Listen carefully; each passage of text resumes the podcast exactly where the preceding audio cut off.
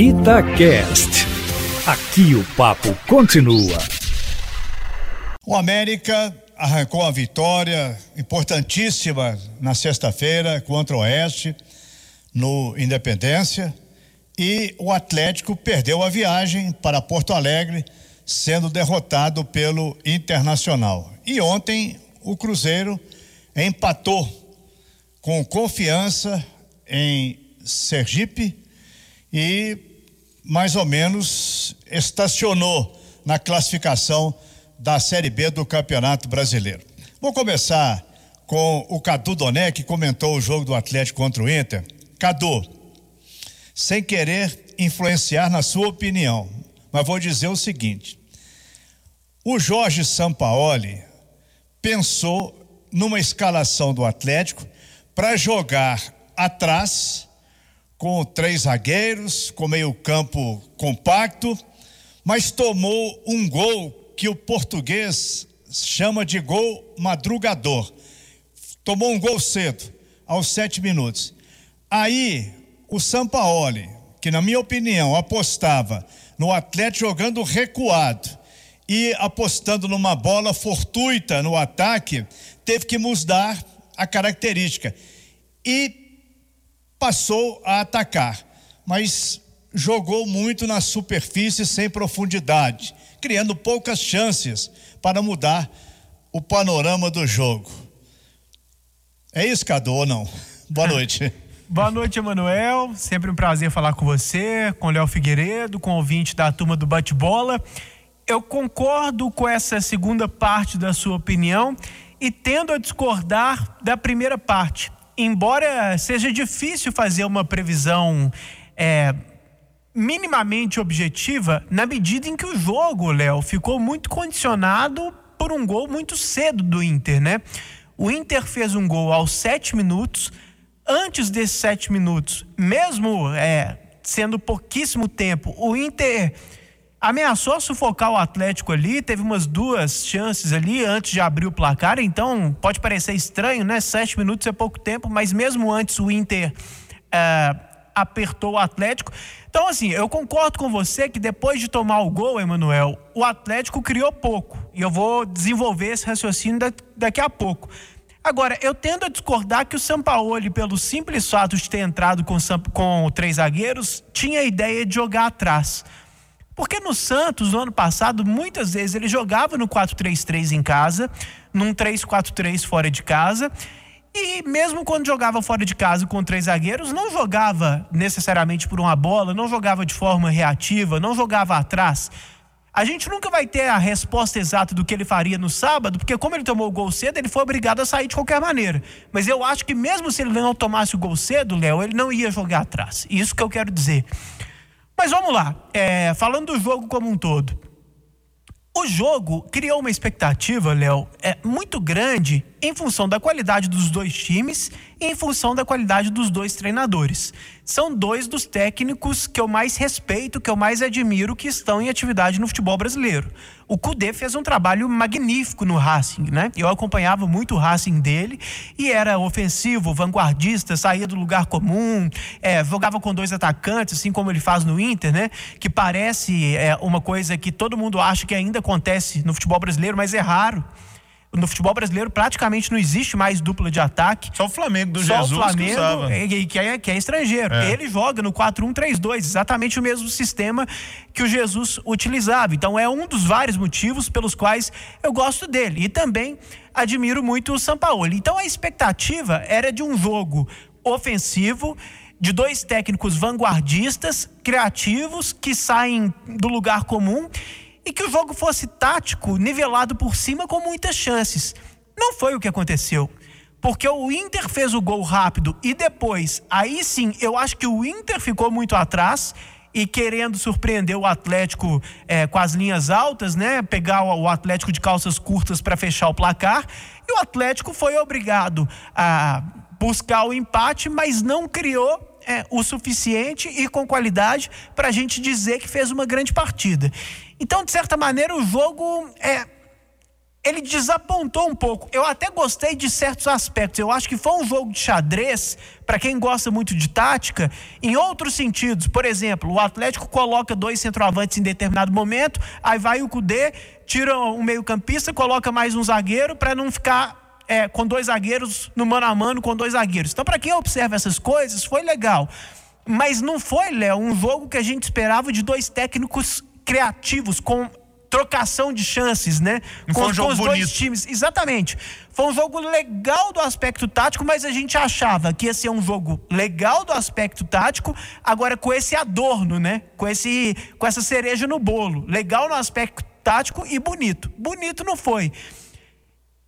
Deixa eu, deixa eu, É, eu quero, te, eu quero te chamar, aqui. eu quero te chamar para falar uma coisa. Eu já hum. falei muito, mas é só uma, uma, uma coisa aqui que eu vou levantar a bola para você. Eu gosto muito do Sampaoli e a, as pessoas precisam entender que a gente pode gostar e discordar e pode não admirar e eventualmente concordar. Eu acho o Sampaoli um dos melhores técnicos em atividade no futebol brasileiro, se não o melhor. E na verdade, acho que ele briga só com o Cudê e está um pouco acima. Eu discordo de algumas de, como coisas dele. Por exemplo, eu acho que ele escala mais o Johan do que deveria. E aqui também não é deitar em cima do Johan, criar o bode expiatório. Porque até nesse jogo não, não foi tão mal assim, participou do jogo e tal, né, né, né.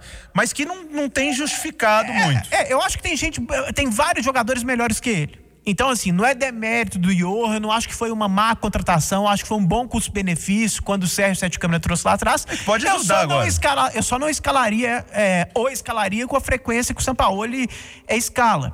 É, por exemplo, é, eu escalaria com muito mais frequência um trio de ataque com Keno de um lado, Savarino do outro e Marrone por dentro. Ele escala pouco esse trio, apesar de que o Keno também não tem jogado bem. Então eu tenho discordâncias dele sim. Agora, a gente vê um movimento de certas pessoas aí, e da torcida a gente até entende, porque vai lá, paixão, embora também eu acho isso relativo, porque o cara pode ser apaixonado e não ser um idiota completo, né? Uma coisa não anula a outra. Mas de jornalista já ameaçando a querer pedir a cabeça do cara, pelo amor de Deus, né? É, seria um crime contra a inteligência você é, flertar com a, com, a, com a, imaginação de tirar o Sampaoli. Eu acho que seria um crime com o Atlético. Exatamente. Que, né, que vislumbra um salto técnico, um salto de grandeza mesmo como time, porque como clube o Atlético sempre foi grande, mas como time, de bater com o Flamengo, com o Grêmio, com o Inter, de brigar lá em cima.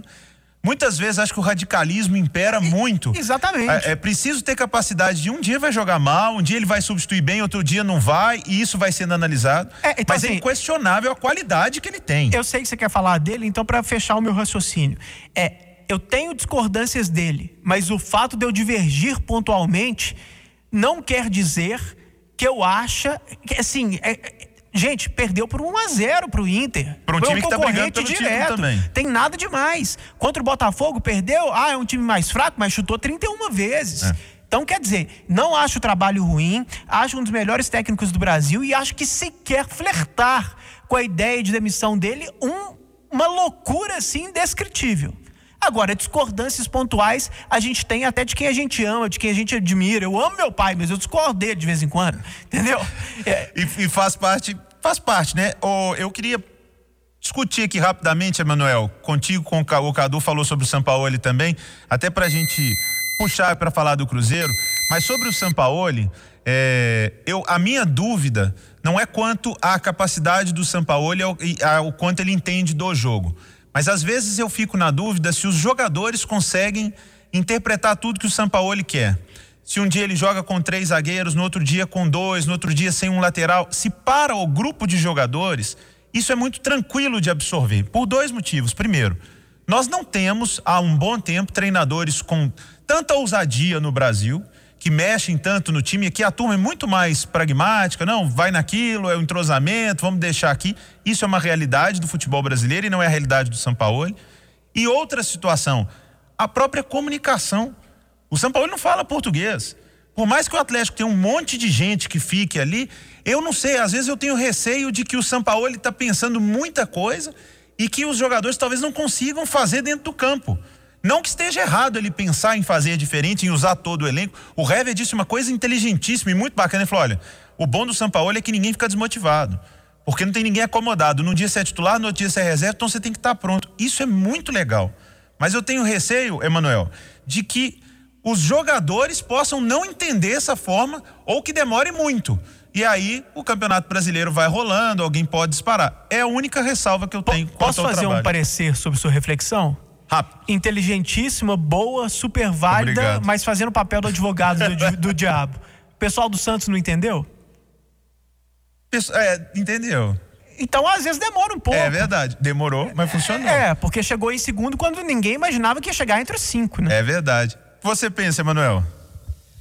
Eu penso o seguinte: há um pouco de exagero em tudo que o São Paulo faz. Ah, Santaoli coloca três zagueiros. Ah, São Paulo. São Paulo coloca, sei lá, quem que colocou de lateral um dia desse aí? O Alan. Ah, o Alan. Ah, São Paulo, não sei o quê.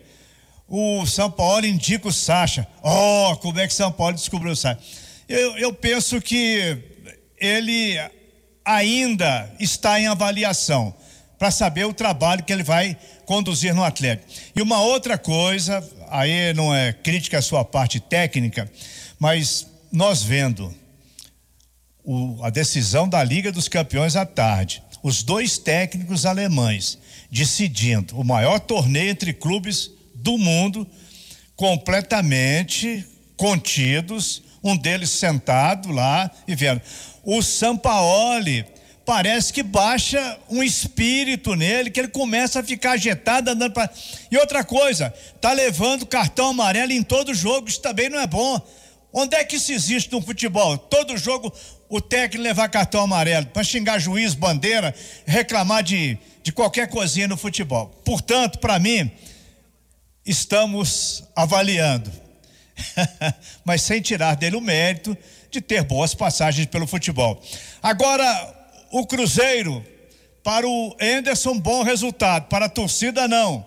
Léo Figueiredo. É, para mim também não, viu, Emanuel? Para mim, ontem até o Enderson falou que a gente não pode avaliar o Cruzeiro em cima dos resultados. E aí, eu até disse na transmissão, não é o que a gente tem feito, né, Cadu? Os resultados não são chocantes. O Cruzeiro fez nove pontos aí em cinco rodadas, nove, dez pontos, né? Porque empatou um e perdeu um e ganhou três. De resultado, se não tivesse os menos seis, seria uma, uma campanha perfeitamente normal. Né? Mesmo se tratando do principal time da Série B, seria uma campanha normal. O problema é o desempenho, que mesmo levando em conta tudo que envolveu o jogo de ontem, um gramado horroroso, não tinha condição de jogar a bola é, para valer mesmo lá não, mas a falta de ideia que o Cruzeiro está tendo, um certo pragmatismo, o time não muda taticamente, o Enderson não consegue fazer algo diferente no time quando o time está travado. E por mais que o Cruzeiro não tenha um elenco tão brilhante, mas para a o Cruzeiro tem um elenco bom. Nós, eu estou comparando o Cruzeiro que jogou com confiança ontem. com todo respeito ao confiança, nunca pode ser um resultado bom para o Cruzeiro. Tem que ser um resultado bom o dia que o confiança fizer a maior partida da história deles, meter três gols e o Cruzeiro buscar um 3 a 3 então, essa capacidade de indignação no Cruzeiro que eu estou sentindo falta. Nada de tem que trocar o Enderson. Fazendo um paralelo aqui agora, é. Cadu, do, do Sampaoli. Criticar o Enderson ou que o time não está jogando, não é o manda o Enderson embora. Longe disso, porque ele é muito bom treinador. Mas o desempenho do time tem sido preocupante. A análise dele, e eu dormi muito pensando nisso, porque o Enderson falou: nosso primeiro tempo foi bom e então, tal. Eu espero e eu acho que realmente é isso. Você sonhou não, com ele? É, não, não sonhei com isso, não.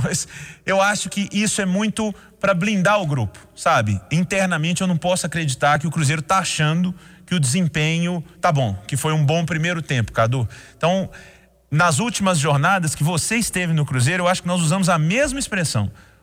Não, avalia, não estamos avaliando o resultado, apesar de nesse momento o resultado ser até mais importante para dar confiança, para dar uma subida. Mas o desempenho não tem sido bom. É, a, a, campanha numericamente, você foi perfeito. Eu até estava conversando com um amigo de São Paulo hoje, fazendo essa análise. Olha, o, o, o, Cruzeiro, ele, ele teve uma. Passou uma impressão de que ele tinha, entre aspas, recuperado menos seis, porque ele ganhou os dois primeiros jogos e depois o terceiro. Mas esses pontos, no fundo, eles nunca vão ser recuperados, é. né? É, se você for olhar é, pragmaticamente, por que, que eu estou dizendo isso? Porque é, teve essa impressão de que recuperaram, depois vieram os tropeços, tropeços que numa situação normal não iam ser o suficiente para deixar o Cruzeiro lá embaixo na tabela, mas como a situação é anormal, estão sendo suficientes para deixar o Cruzeiro não tão bem na tabela assim. É. Entendeu o que eu quero dizer? É o que você falou. Em cinco jogos, três vitórias, um empate e uma derrota é uma boa campanha.